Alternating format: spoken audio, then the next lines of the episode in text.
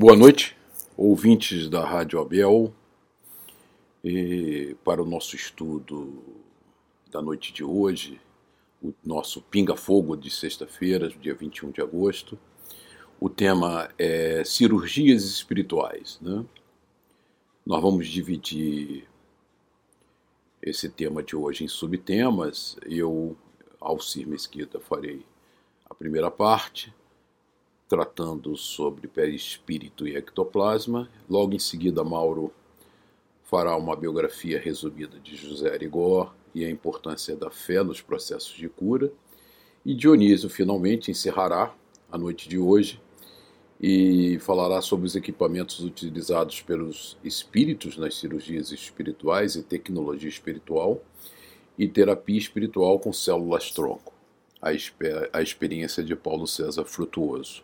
Então, sendo assim, é, vamos dar início à nossa primeira parte, né, falando sobre perispírito e depois sobre ectoplasma. E, e nós vamos aproveitar é, essa oportunidade para fazer esse link é, da doutrina espírita, esse aspecto tríplice de ciência, filosofia e religião. Né?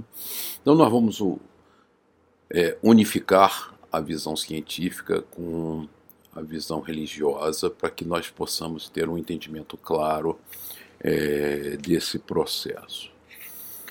O, hoje é, é, bastante já famoso né, entre nós a famosa equação de Albert Einstein, né, é energia é igual a mc ao quadrado, ou seja, a energia é igual a massa vezes a velocidade da luz ao quadrado.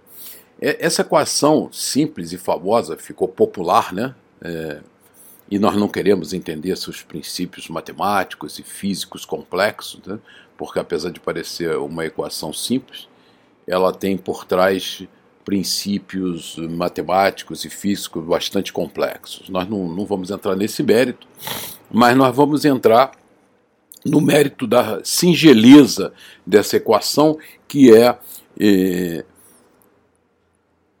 igualar né, energia com matéria, ou seja, a matéria é uma decorrência da energia. Então, tudo no universo é energia, a ciência provou isso, né? Einstein provou isso, e a partir dessa equação, uma série de experiências e produtos científicos são produzidos hoje é, tendo a certeza de que é, a origem de tudo é energia. Então, quando nós olhamos a matéria física tangível no nosso corpo físico, os nossos objetos que manipulamos, na verdade, é, nós sabemos que estamos vendo ali energia condensada. Né? E a doutrina espírita nos traz isso com muita clareza, né? porque é, nós sabemos que é, a origem de tudo é o fluido cósmico universal. É pela modificação do fluido cósmico universal que nós obtemos as mais diversas formas de energia e as mais diversas formas de matérias, de moléculas. Então, nós é, temos uma clareza que é pela manipulação inteligente do fluido cósmico universal que nós temos essa formação dos diversos níveis. E, é muito interessante, né? Porque olhando sob o ponto de espíritos imortais, e, e, a espiritualidade revelava isso a Kardec a todo momento, quando você observa alguma coisa que para nós, encarnados, é intangível, para eles é concreto, muito concreto é, é, muito materializado até, né? apesar de nós não vermos, não podermos pesar, medir e, e, e, e tocar, mas aqueles corpos e aquelas manifestações são muito materializadas. Né? Então depende muito da ótica e do nível. Então nós estamos falando em diversos níveis existenciais, porque nós estamos na matéria e não conseguimos perceber as manifestações é, muito tangíveis do mundo espiritual ao nosso entorno. Nós nossos, nossos, nossos sensores, né, nossos olhos, nossos ouvidos, nossas mãos, nosso tato, nós não conseguimos sentir, mas quando a espiritualidade superior observa, ele está vendo uma manifestação muito concreta, muito tangível, muito visível. é, de formas, inclusive, muito próximas à matéria física, mas que não são perceptíveis por nós. E a gente vê isso em todo momento na, nas colônias espirituais, né? que os espíritos estão ali nas colônias espirituais e se se aproxima um espírito muito elevado, que tem um perispírito que tem senseado, ele não é percebido a não ser que ele mude, ele plasme seu perispírito absorvendo aquelas energias mais materializadas e que permitam que sejam percebidos, senão eles nem são percebidos, mesmo sendo espíritos desencarnados também. Né? Então, nós vamos ter espíritos desencarnados em diversos padrões vibratórios, com diversos é, é, densidades materiais de perispíritos e essas, esse N elementos né, se encadeiam e um não percebe o outro Quer dizer, os que estão na, na, camada inferior de padrão vibratório não percebem os que estão na camada superior de padrão vibratório. Toda vez que um espírito superior precisa ter contato, diálogo direto com um espírito que tem um padrão vibratório menor, ele tem que transformar o seu perispírito. É, e a gente vai usar aqui a pergunta 22 do Livro dos Espíritos para esclarecer um pouco mais isso aqui. Né? Kardec pergunta aos espíritos, né? pergunta 22, Livro dos Espíritos: define-se geralmente a matéria como sendo o que tem extensão, o que é capaz de nos impressionar os sentidos, o que é impenetrável. São exatas estas definições? Quer dizer, ele está falando da matéria do corpo físico, né, do nosso nível vibratório do planeta. Os espíritos respondem: do nosso ponto de vista, elas o são, porque não falais senão do que conheceis, quer dizer, mundo físico mas a matéria existe em estados que ignorais. Pode ser, por exemplo, tão etérea e sutil que nenhuma impressão vos cause aos sentidos. Contudo, é sempre matéria. Para vós, porém, não o seria. Então, veja que interessante. Ele está alertando né, a, a, Kardec que essas variações são tão intensas e tão que a gente acha que não é, mas é, e são todas modificações do fluido cósmico universal. Como na, na nossa vida, né, é, e os espíritos comentam isso para Kardec, você tem, por exemplo, é, uma substância, por exemplo, vamos pegar um exemplo muito muito claro, o carbono, né? Você tem o carbono aglomerado numa forma não estruturada e, e você tem carvão. E você pega o mesmo átomo de carbono e estrutura ele numa forma cristalina, você tem um diamante. Então, o, o, quais são os elementos que compõem um diamante? Átomos de carbono. Quais são os elementos que compõem o carvão ou o grafite? Atos, átomos de carbono. São iguais, os mesmos átomos. O que muda entre o grafite, o carvão e o diamante? A forma que eles se estruturam. Se eles estão estruturados numa forma de cristal, bem organizado, detalhadamente organizado, eles são diamantes. Se eles estão interligados de forma aleatória, eles são grafite ou carvão. Então, nós vamos ver que sutilezas do mundo das energias condensadas ou das energias quintessenciadas trarão efeitos muito distintos na nossa vida. E isso que nós temos que ter clareza. Né? Então, é, pegando o conceito de Albert Einstein, que reforça o conceito doutrinário, é, tudo que nós conhecemos em termos de energias e em termos de matéria são variações do fluido cósmico universal. Essa variação produz efeitos muito distintos. Então, fizemos um recurso aí da física clássica, da física é, quântica é, e da teoria de Albert Einstein para reforçar um conceito doutrinário. Uma outra é, recurso, nós vamos aqui voltar para obter alguns conceitos é, da matemática, né? a teoria dos conjuntos, não sei se vocês vão lembrar mais da escola, existe a famosa relação bionívoca. O que é uma relação bionívoca? Que estabelece uma correspondência entre dois conjuntos. Né? Então temos dois conjuntos separados e a relação bionívoca é, estabelece uma relação entre esses dois conjuntos, sendo que cada elemento de um conjunto está somente associado a um e só um elemento do outro conjunto. Esta é a definição clara na matemática de relação biunívoca. E por que nós estamos interessados nessa relação? Porque quando nós reencarnamos, nós sabemos é, que somos nós, o nosso perispírito e a matéria. Né?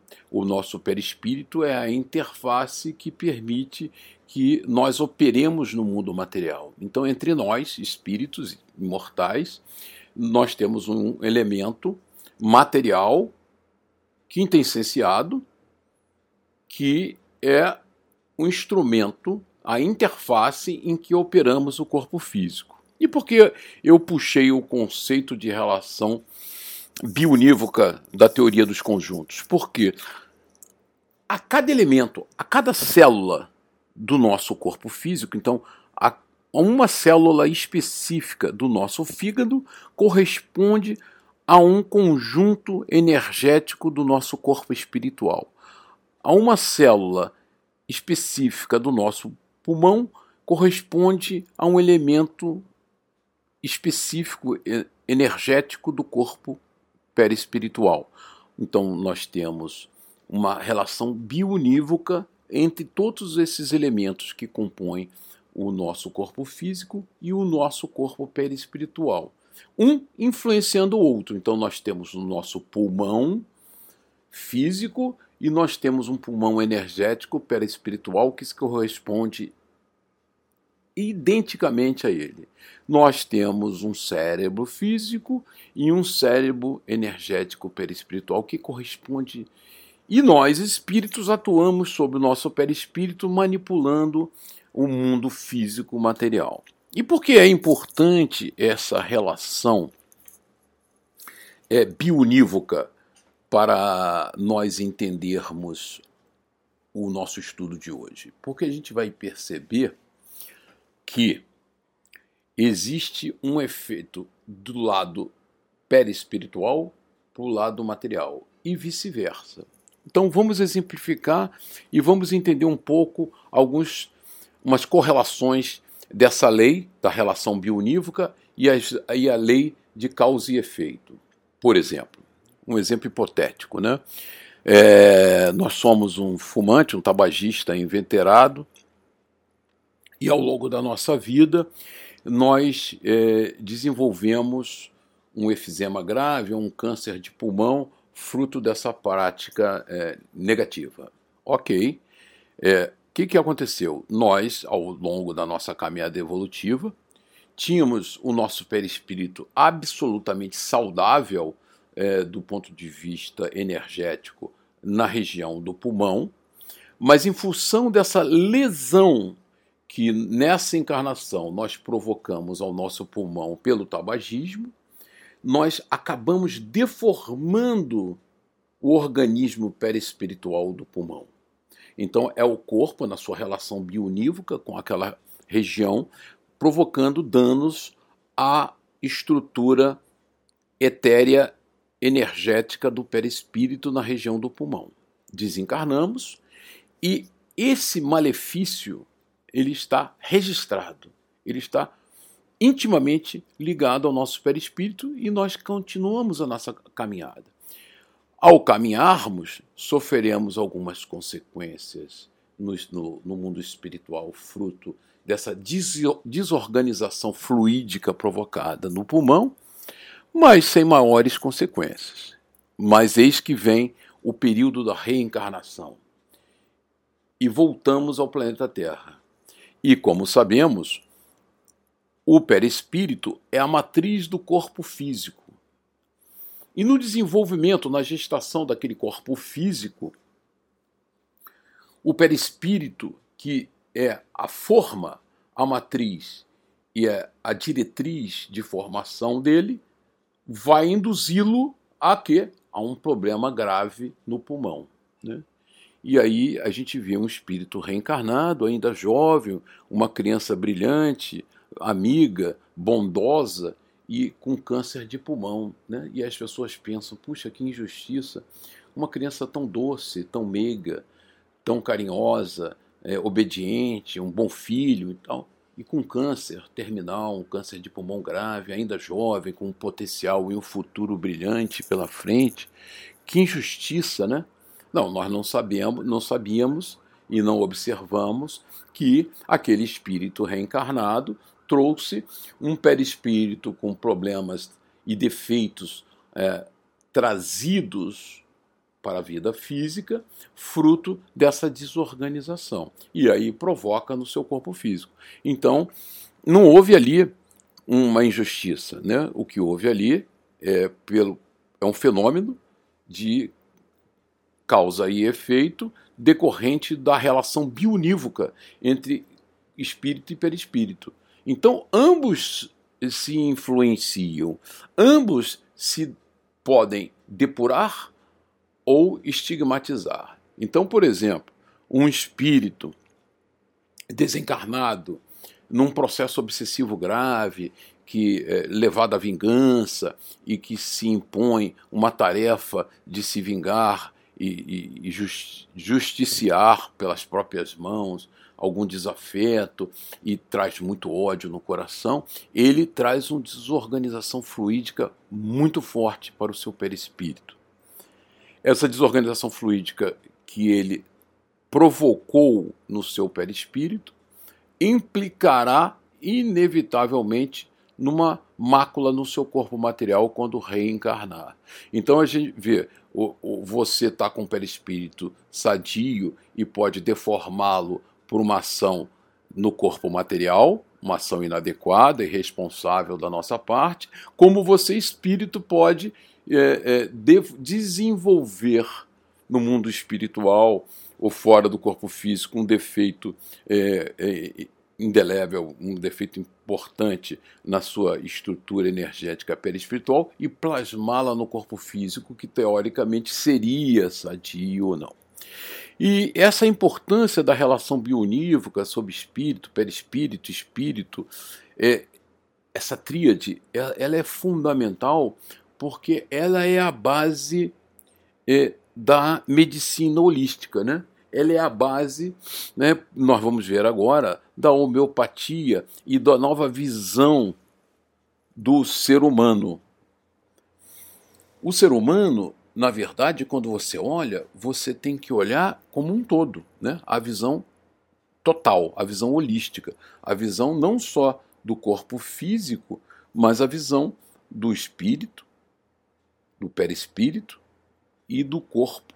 Então, quando você vai tratar uma doença, você não trata só os sintomas aparentes, você tem que tratar as causas profundas daquela doença.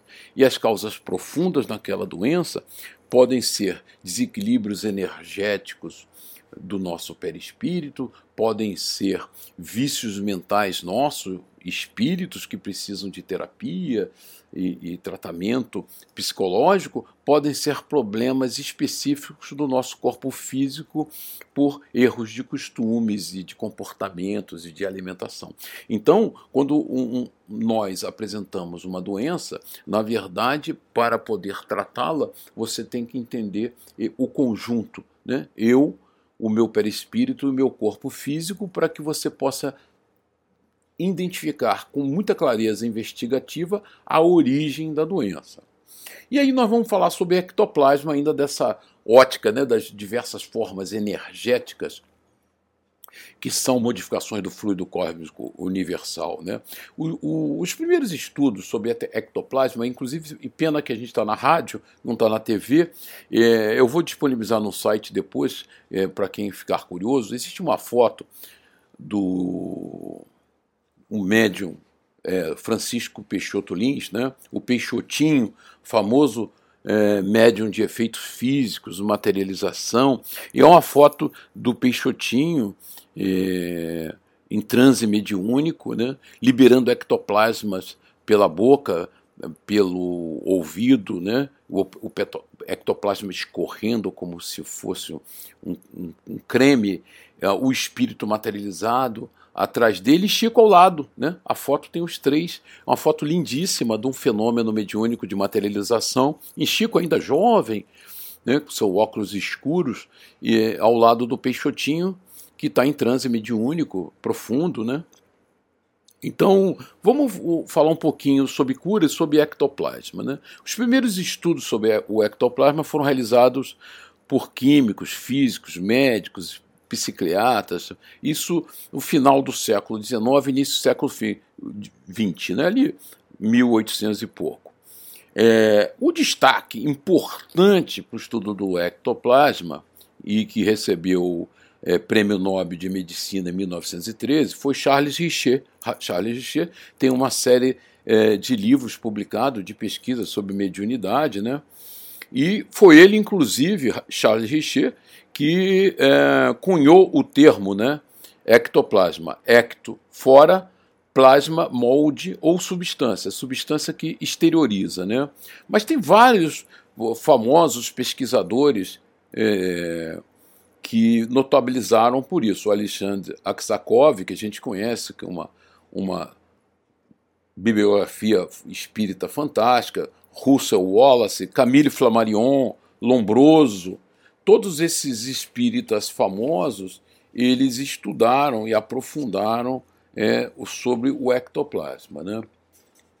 E Ernesto Bozano, Gabriel Delane, Gustavo Gelei, Paul Gibier, William Crawford, William Crookes, né, que estudou profundamente é, o ectoplasma através de inúmeros experimentos, as suas características, seus defeitos, diferentes usos e efeitos provocados nos seres que produzem. Eles Concluíram, né, esse cientista, que essa substância apresenta em sua composição leucócitos, células epiteliais, lipídios, muco, albumina, cloreto de sódio, fosfato de cálcio, entre outros elementos. A sua consistência varia entre o estado gasoso, líquido, semissólido e sólido, sendo, portanto, altamente plástica, elástica, instável, fluida e volátil. Apresenta diferentes tonalidades, a mais comum é a branca e um aspecto gelatinoso viscoso, pegajoso, que remete ao toque em uma teia de aranha. Origina-se nos seres humanos e são liberadas através dos seus poros e orifícios. Né? Daí é muito comum as fotos de médios incorporados em processo mediúnico, é, liberando ectoplasma pela boca, pelo, pelo nariz, pelo ouvido. Né? E, e, e, esse ectoplasma é uma alteração do nosso fluido vital e que torna-se um remédio importante não só nos efeitos físicos, mas nas curas espirituais, né?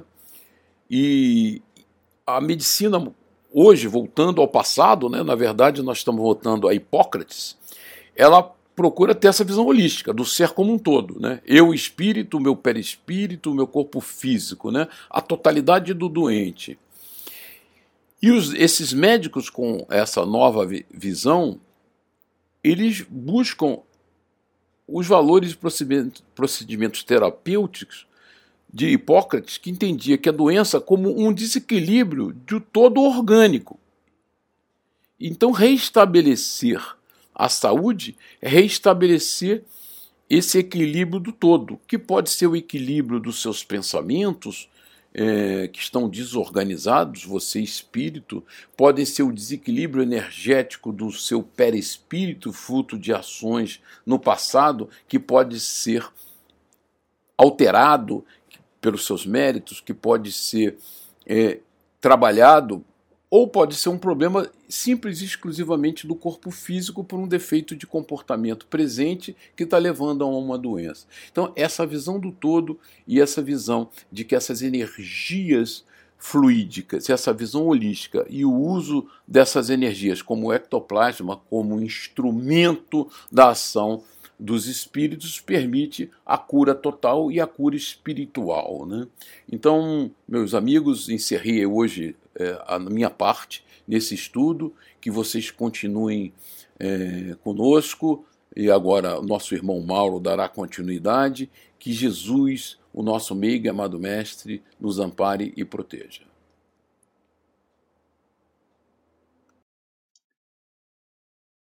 Boa noite, meus irmãos. Que a paz do nosso Mestre Jesus nos envolva nesse momento. Dando continuidade ao tema cirurgias espirituais, vamos abordar dois assuntos. Primeiro, uma biografia do médium José Arigó, bem resumida, e a importância da fé nos processos de cura. O médico Jesus, as curas promovidas por Jesus.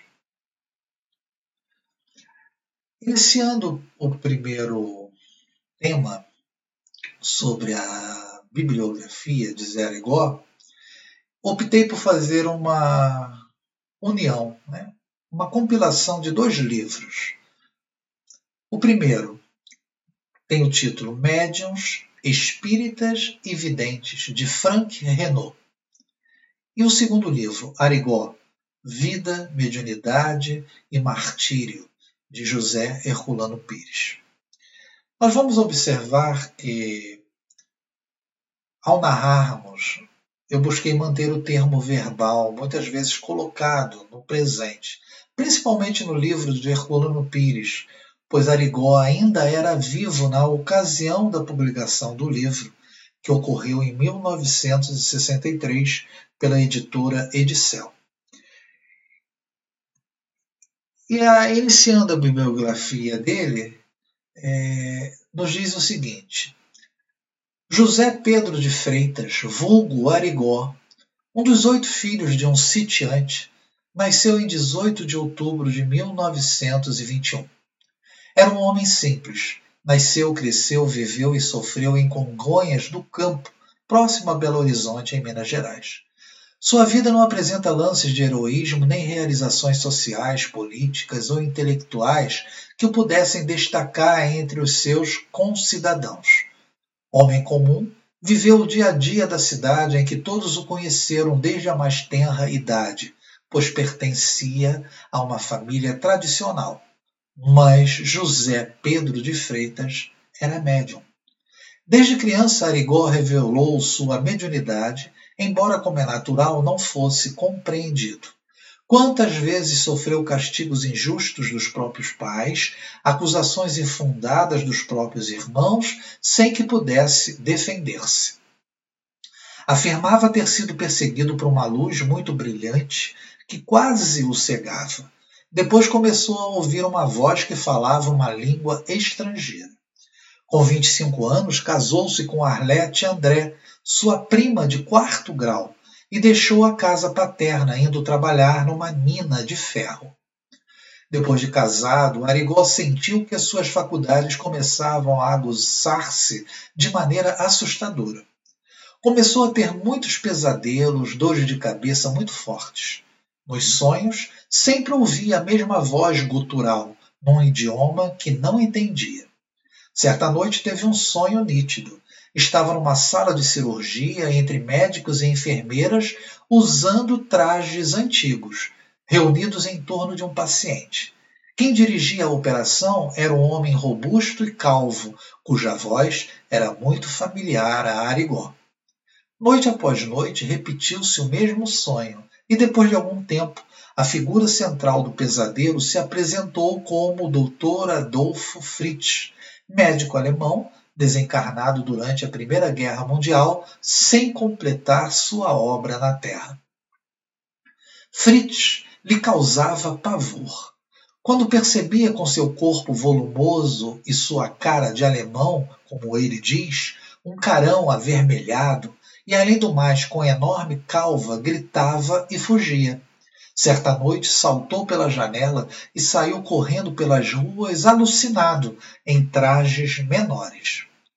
Católico, de família tradicionalmente católica, Arigó nunca atribuiu os fatos estranhos que ocorriam com ele a influências espíritas.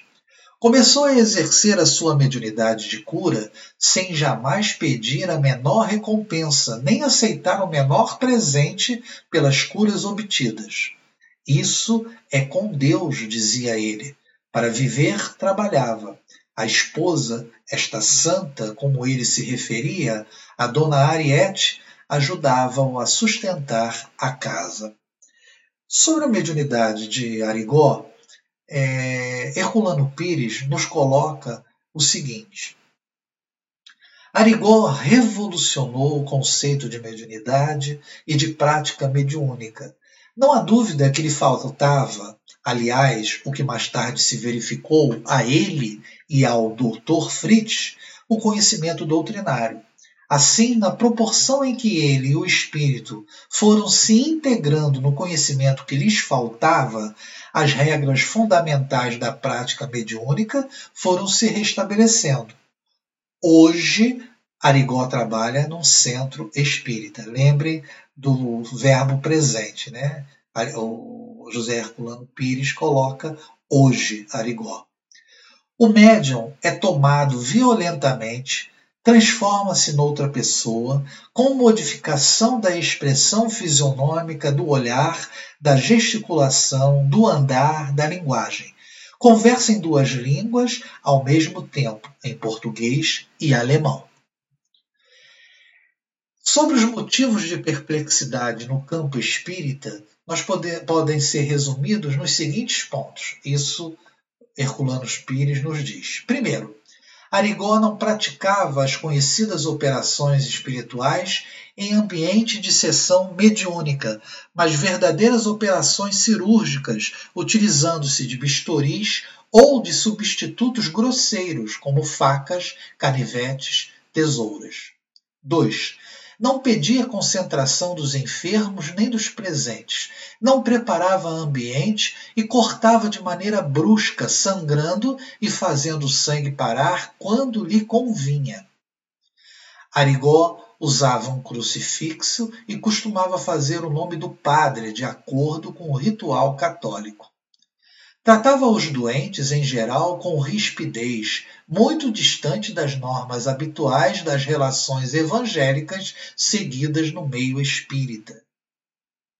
Arigó receitava listas imensas de remédios perigosos, como antibióticos violentos em doses maciças, que os médicos condenavam, e dizia com estranha certeza se o doente iria curar-se ou não.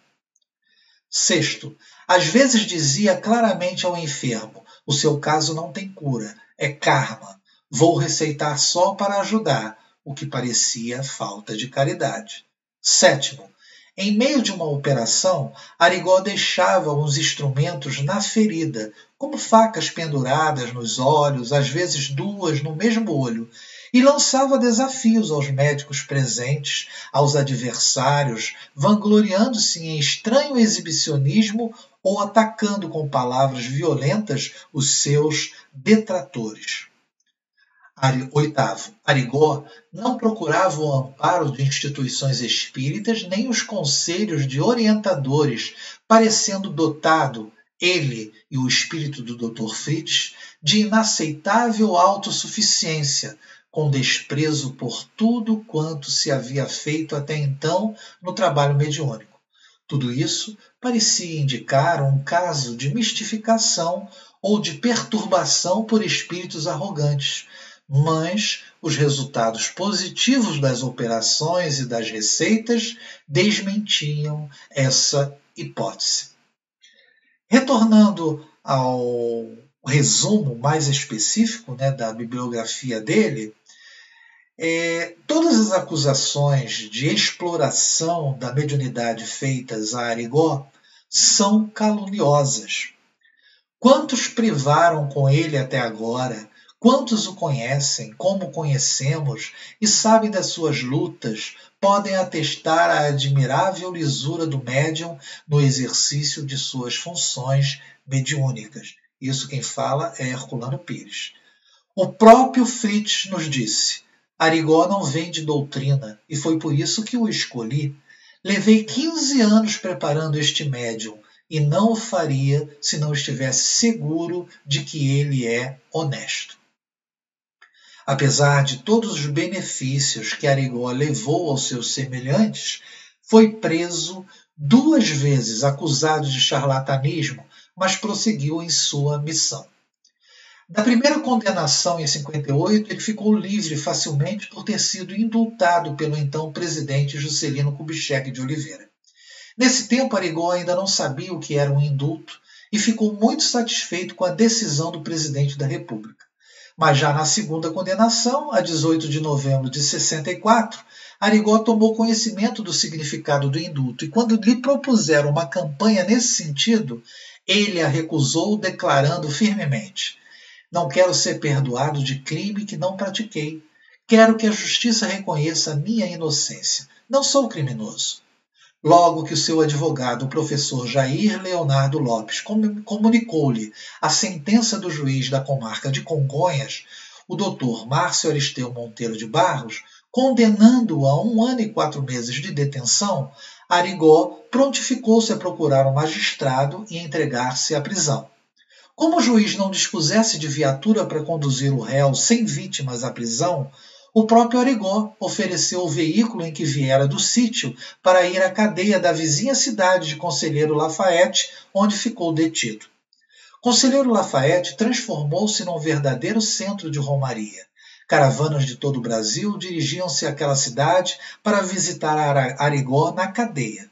Personalidades ilustres, civis e militares fizeram questão de levar-lhe a sua solidariedade, e os doentes desenganados pela ciência humana continuaram a afluir a Congonhas e de lá se dirigiam a Lafayette, à procura da mediunidade proibida. Uma declaração de Aregó que o repórter Fernando Pinto registrou demonstra a pureza e a resignação cristãs do médium.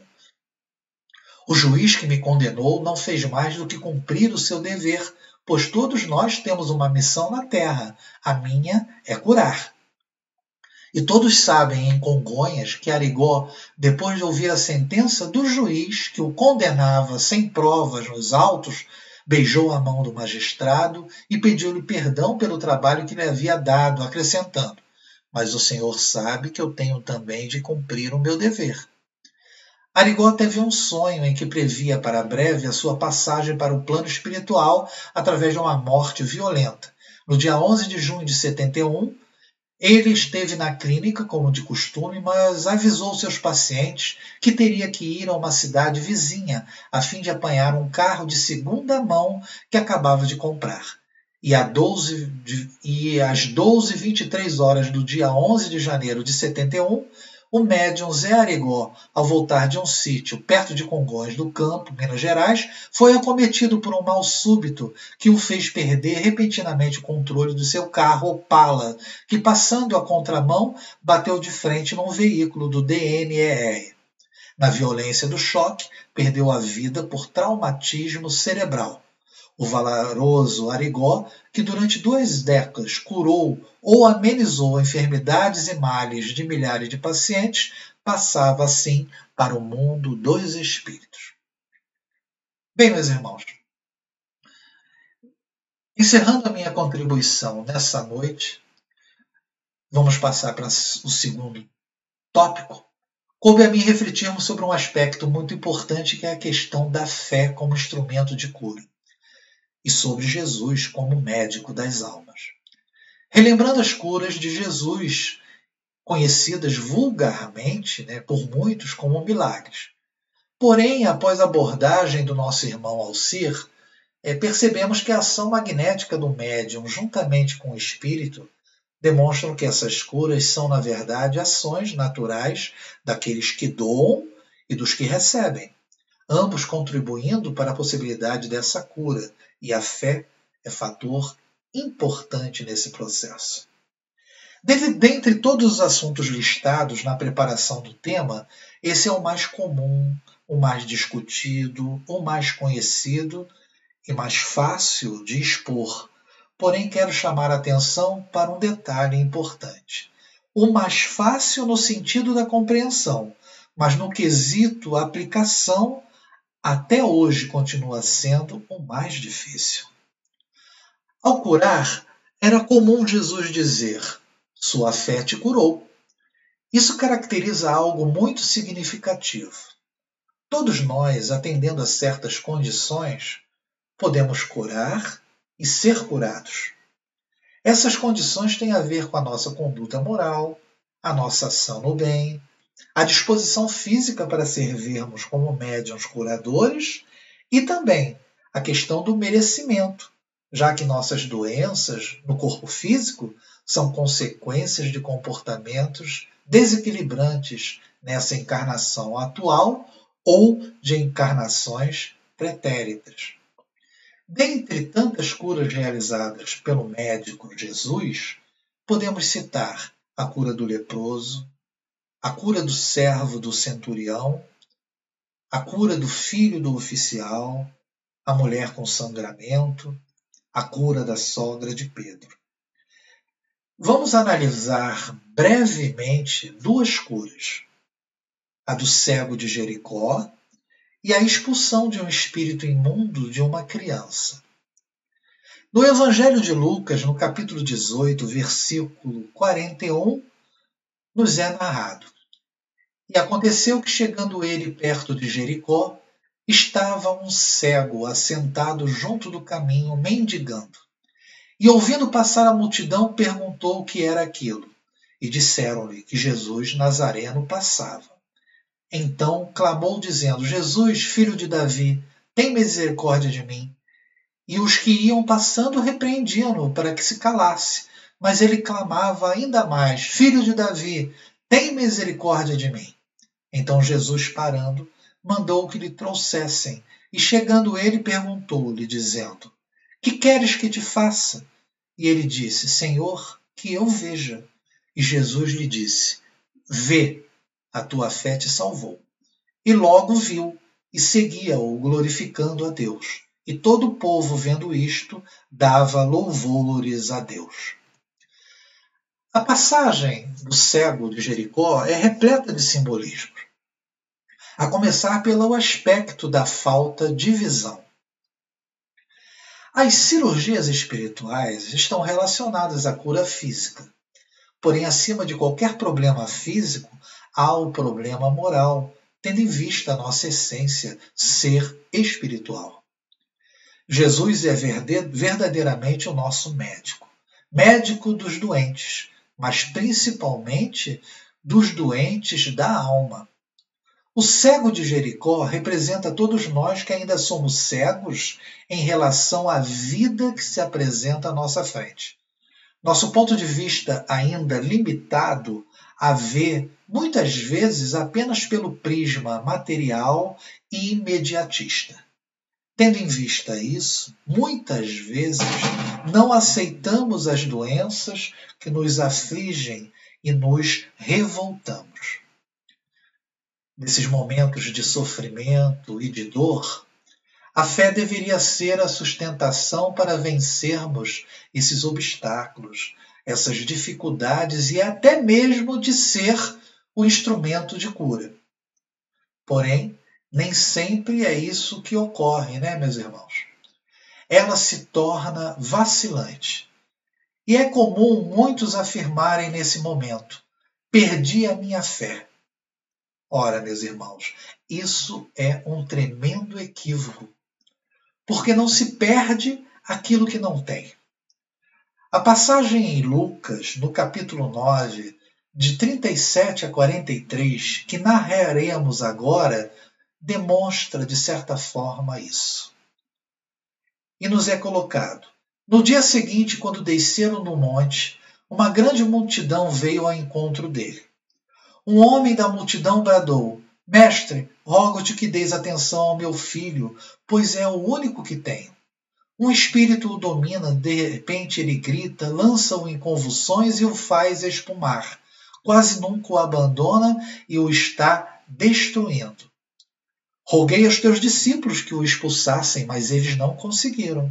Respondeu Jesus: Ó oh, geração incrédula e perversa, até quando estarei com vocês e terei que suportá-los? Traga-me aqui o seu filho. Quando o menino vinha vindo, o demônio lançou por terra em convulsão, mas Jesus repreendeu o espírito imundo, curou o menino e o entregou de volta a seu pai. E todos ficaram atônitos ante a grandeza de Deus. Bem, meus irmãos, ter fé é uma conquista do espírito eterno. Nada vem sem esforço e sem luta. Daí o mérito pelas curas que possamos receber e dar. Podemos ser curados de várias doenças através das cirurgias espirituais. Porém, ainda seremos doentes enquanto não eliminarmos todas as nossas mazelas morais existentes em nossos corações. Sem a vivência do Evangelho, não estaremos cumprindo o que Jesus recomendava. Vá e não peques mais. Bem, meus irmãos, encerrando esse nosso nossa participação, no livro Taça de Luz nos é colocado a seguinte, seguinte mensagem: nos serviços de cura, não basta rogar ajuda para si, é indispensável auxílio aos outros.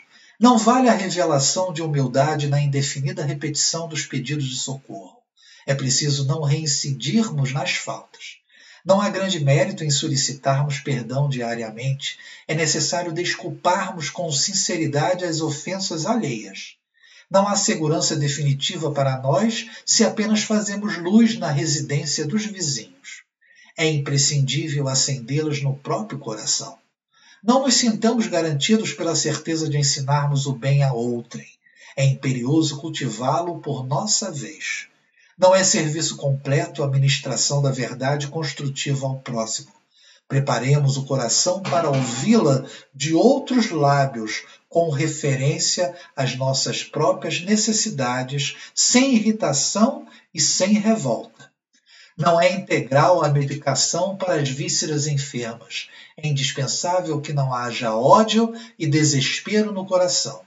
Não adianta o auxílio do plano superior quando o homem não se preocupa em retê-lo. Antes de tudo, é preciso purificar o vaso humano para que se não perca a essência divina. Não basta suplicar a intercessão dos bons. Convençamo-nos de que a nossa renovação para o bem com Jesus é sagrada, impositivo de vida. Não basta restaurar simplesmente o corpo físico é inevitável o dever de buscarmos a cura espiritual para a vida eterna. Bezerra de Menezes.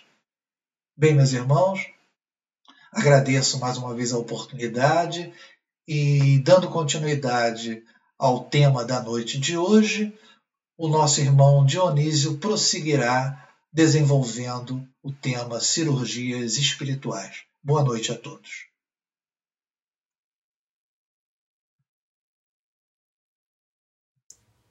Boa noite, meus irmãos. Para o Pinga Fogo de hoje, coube-me os seguintes subtemas: equipamentos utilizados pelos espíritos nas cirurgias espirituais, tecnologia espiritual e terapia espiritual com células tronco, a experiência de Paulo César Fructuoso. A verdade é toda a base minha para esse trabalho foi com base nos estudos e experimentos de Paulo César Fructuoso. Né? Para o desenvolvimento dos subtemas né, que eu acabei de falar, nós vamos nos valer, como disse, fundamentalmente das informações obtidas nas obras A Face Oculta da Medicina e A Medicina Mediúnica do Futuro, ambas de autoria do médico oncologista e cirurgião Dr. Paulo César Fructuoso, companheiro de jornada espírita. Essa obra, na verdade, essas obras, elas foram escritas a partir das experiências de mais de 30 anos do confrade Paulo César, dos trabalhos desenvolvidos no Santuário de Frei Luís, que é situado na Estrada da Boiúna, 1367, Taquara, Jacarepaguá, município do Rio de Janeiro. A maioria das informações obtidas pelo autor decorreram da sua profunda interação com o espírito que teve sua última encarnação na Alemanha, exercendo a profissão de médico cirurgião e cujo nome era Frederick von Stein, Dr. Frederick von Stein. essa entidade valeu-se principalmente da mediunidade de Gilberto Arruda para a realização de inumeráveis cirurgias espirituais. O autor também obteve valiosíssimas informações sobre os trabalhos desenvolvidos no Santuário Frei Luís, passadas pelo seu então presidente, Luiz da Rocha Lima, pelo Dr. Ronaldo Gazola, que desencarnou em 15 de 8 de 2002, e a doutora Helena Gazola, dentre outros importantes colaboradores, inclusive do plano espiritual. Bom, ingressando no subtema, equipamentos utilizados pelos espíritos nas cirurgias espirituais, tecnologia espiritual, temos o seguinte: Paulo César narra que presenciou a entidade Frederic von Stein completamente materializada, atuando numa determinada cirurgia, utilizando-se de um instrumento luminoso.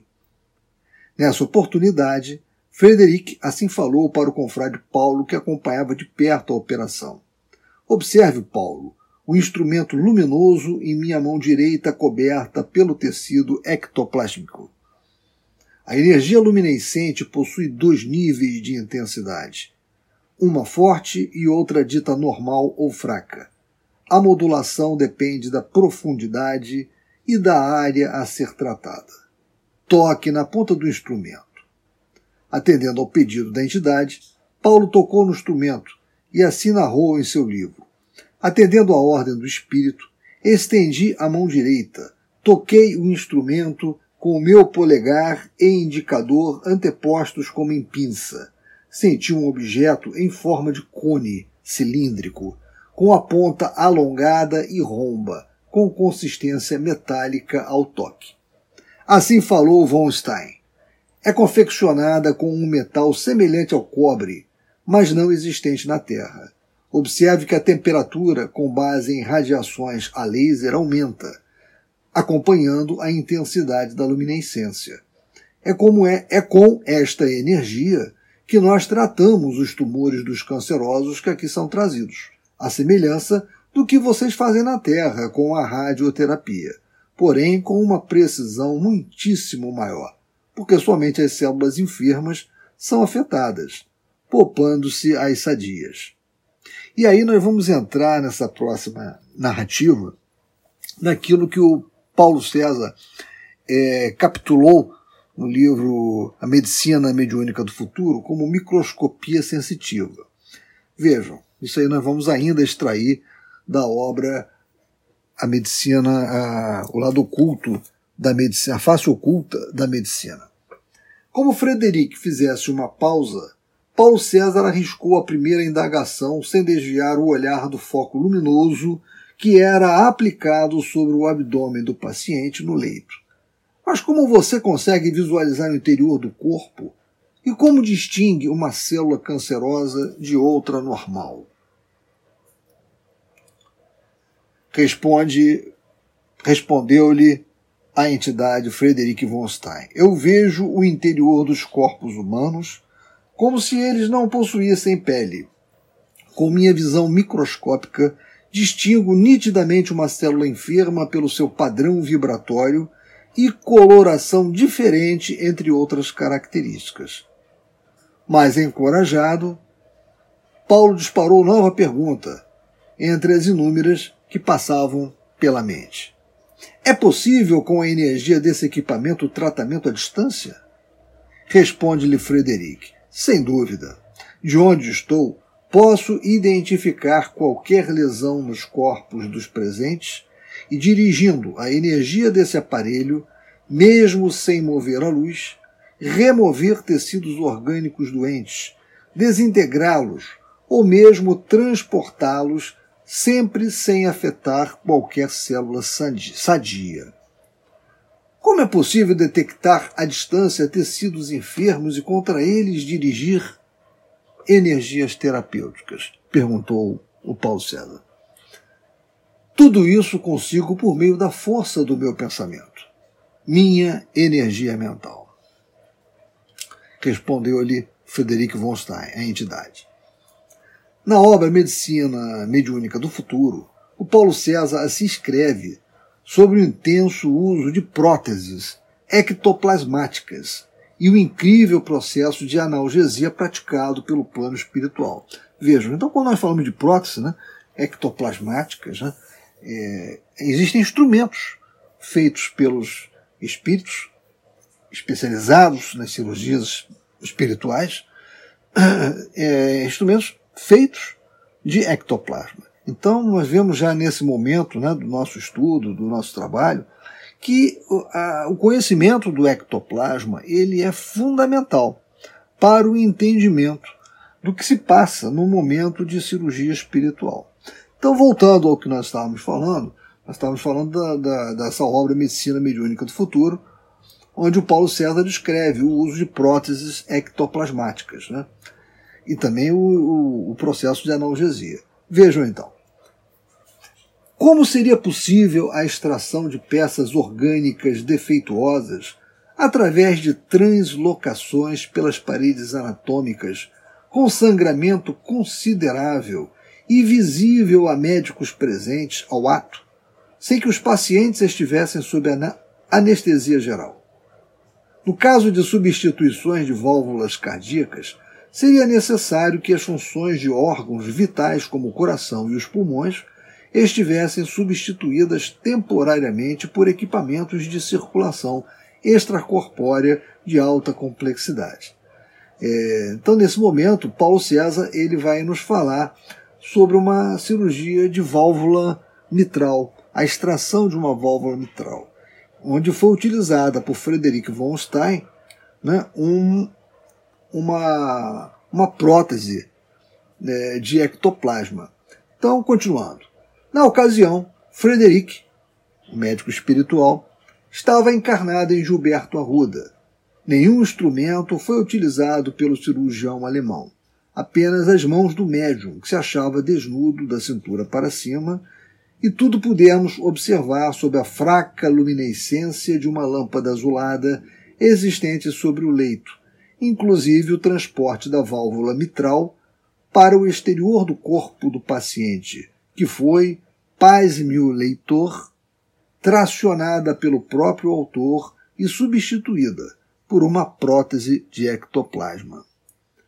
Uma intervenção dessa magnitude na Terra teria a duração de horas e seria executada por uma numerosa equipe de profissionais altamente experientes, enquanto que o ato que aqui narrei transcorreu ao longo de talvez uns 15 minutos, sem que o paciente acusasse qualquer sensação álgica, ou seja, não houve nenhum uma reclamação de dor por parte do paciente, apesar de lhe ter sido extraída, removida, né, a sua válvula mitral. Na verdade, houve uma substituição da sua válvula mitral por uma válvula mitral né, construída com base com a utilização do ectoplasma. No capítulo seguinte, Paulo César descreve de forma mais detalhada as próteses ectoplasmáticas. Vejam só. Como seria possível, disse-nos Paulo, né? como seria possível a substituição em segundos ou minutos de alguma parte do corpo humano por próteses confeccionadas com esse misterioso fluido ectoplasmático plastificado? A intervenção esdrúxula na válvula mitral, citada anteriormente, somente poderia ter sido possível se alguma prótese tivesse sido colocada no exato lugar da que foi extraída. Como nenhum sistema de circulação extracorpórea foi utilizado, sou obrigado a acreditar que a substituição ocorreu de forma simultânea à extração da estrutura defeituosa, de acordo com o que o próprio cirurgião alemão escreveu, descreveu. Segundo suas palavras, o segmento valvular foi envolto em uma nuvem de ectoplasma fluídico e à medida que era desmaterializado e deslocado para fora do coração do enfermo, o molde nebuloso que o encobria ia se materializando e compondo uma cópia perfeita da válvula mitral insuficiente, que era progressivamente removida até a sua completa substituição. Essa técnica impediria que qualquer solução de continuidade entre as bordas da prótese e as bordas da área cardíaca receptora ocorresse. Sem esse cuidado, as hemorragias fatais não poderiam ser evitadas, pois qualquer espaço entre o segmento a ser removido e o implantado causaria um extravasamento sanguíneo incontrolável devido à enorme quantidade de sangue que circula por essa região anatômica. Mais adiante, Paulo César relata: Em outra ocasião, Frederick implantara algum tipo de célula com funções semelhantes em uma menina portadora de um linfoma, enquanto dela cuidava, e me informou que se tratava de um dispositivo confeccionado com base em um elemento ainda desconhecido na Terra e chamado no plano espiritual de silídio. Esses enxertos ectoplásmicos com novas células sadias e as próteses moldadas têm que ser imantadas à mesma frequência do campo magnético do encarnado, ditado por seu modelo organizador biológico ou perispírito. Essa, essa explicação em especial, né, ela foi fornecida pelo espírito Ramatiz na obra A Magia do Magnetismo Curador e foi citada por Paulo César Fructuoso nesta obra que nós estamos nos baseando, A Medicina é, Mediúnica do Futuro. Bem, meus irmãos, voltando a lembrar, né, a frisar que o conhecimento do ectoplasma é fundamental para o entendimento né, de como é que se processam, né, pelo menos o entendimento parcial, né, de como se processam as cirurgias espirituais. Agora entrando na, no próximo subtema é, que nos coube, que é intitulado Terapia Espiritual com Células Tronco, a experiência de Paulo César Fructuoso. No capítulo 24 do seu livro A Face Oculta da Medicina, Paulo César relatou incrível experiência em que células tronco foram extraídas do seu filho Tiago dentro de uma cabine mediúnica pelos colegas espirituais. Assim escreveu ele: O material mucossanguinolento foi depositado em um frasco com líquido conservante que eu mesmo trouxera a pedido de Frederick von Stein, o qual encaminhei na mesma semana a uma amiga médica especializada em patologia e pesquisadora da Fundação Oswaldo Cruz, no Rio de Janeiro, para que examinasse o conteúdo do recipiente. Para minha surpresa, o resultado concluiu pela presença de glóbulos brancos denominados linfócitos imaturos, classificados pelos hematologistas como células pluripotenciais da medula óssea, capazes de se transformar em ampla variedade de células sanguíneas maduras. Bem, é até dispensável né, que eu comente, mas ele narra com detalhes o que se passou e, obviamente, que não houve qualquer é, uso de seringas. Né? O filho dele, Tiago, ele ficou na cabine né, e a extração da célula tronco se deu no plano astral, né, pelo Frederick von Stein, que colocou os linfócitos no recipiente levado pelo próprio Paulo César, né, com uma substância conservante, para que depois essas células pudessem ser verificadas. Em outros é, diálogos com esses médicos do espaço, eles confirmaram ao, ao Paulo que sabem como extrair qualquer célula tronco adulta de seres humanos, sejam eles médiums ou não, e dotá-las de propriedades imunológicas capazes de atuar, por exemplo, sobre células malignas e destruí-las quando implantadas em cancerosos. Relatam que técnicas com fluidos especiais são utilizadas em processos de alta complexidade executados previamente ao implante, visando colocar as células extraídas dos doadores no mesmo padrão vibratório do receptor, para que seja evitada a rejeição. Falam ainda em programação das células tronco ou pluripotenciais de nós extraídas, tornando-as capazes de inibir fatores angiogênicos, aqueles capazes de criar vasos né, sanguíneos, tumorais, responsáveis pelo vertiginoso crescimento da vascularização nutridora das neoplasias malignas. Ora, se nenhum tumor pode crescer sem nutrientes e oxigênio transportados pela corrente sanguínea, se for possível o bloqueio da formação da rede vascular tumoral, as lesões fatalmente regredirão. Vários esquemas quimioterápicos para tratamento clínico do câncer já incluem entre os seus componentes drogas inibidoras da angiogênese tumoral. Então nós, vemos, nós, estamos vendo o seguinte, que a medicina está avançando muito, né? E ela busca confluir né, para o que hoje já é praticado com muita celeridade né, no plano espiritual e com muito mais eficiência e eficácia. Né? Óbvio me parece, continua Paulo, Paulo César, óbvio me parece que se esses médicos do outro mundo conhecem técnicas de manipulação de células-tronco tão avançadas, saberão também como utilizá-las na confecção de próteses, assim como os nossos cientistas estão tentando fazer. Já está provado ser possível a formatação de órgãos como o coração, em laboratório.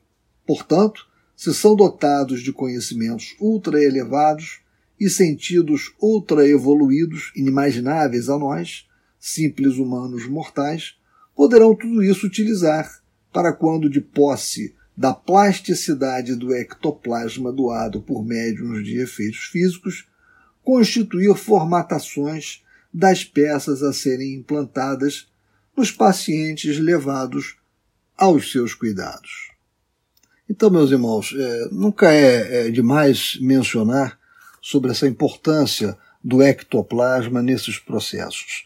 Eu gostaria, para finalizar, porque já estamos com 18 minutos né, de fala, né, é, ler para vocês mais um trecho da obra Face Oculta da Medicina, né, quando o Paulo César indaga o seguinte ao espírito Frederic von Stein. Caro amigo, se for possível, poderia me informar por que em alguns pacientes, atuando em órgãos situados profundamente, como o estômago e o baço, entre outros, suas mãos alcançam somente os tecidos superficiais, no caso a pele e o tecido subcutâneo? Seria de esperar que a cavidade abdominal fosse invadida também em profundidade, como fazemos na Terra em nossas cirurgias. Essa foi a pergunta feita por Paulo César à entidade, a Frederic von Stein. Vejam que ele respondeu, né? A importância da, do ectoplasma. Disse ele em resposta: colchões de ectoplasma, como bolsas de ar, são aplicados por trás desses órgãos profundos elevando-os até mais próximo da superfície corporal e, assim, facilitando nossas intervenções. Graças a Deus. Bem, meus irmãos, o tema é muito instigante. Obviamente, eu li para vocês alguns enxertos que eu julguei mais interessantes com relação aos subtemas, mas recomendo a todos, fortemente para aqueles que se interessam pelas cirurgias espirituais, por conhecer um pouco mais, que leiam essas duas obras de Paulo César Fructuoso, A Face Oculta da Medicina e A Medicina Mediúnica do Futuro. Fiquem com Deus e muito obrigado pela atenção.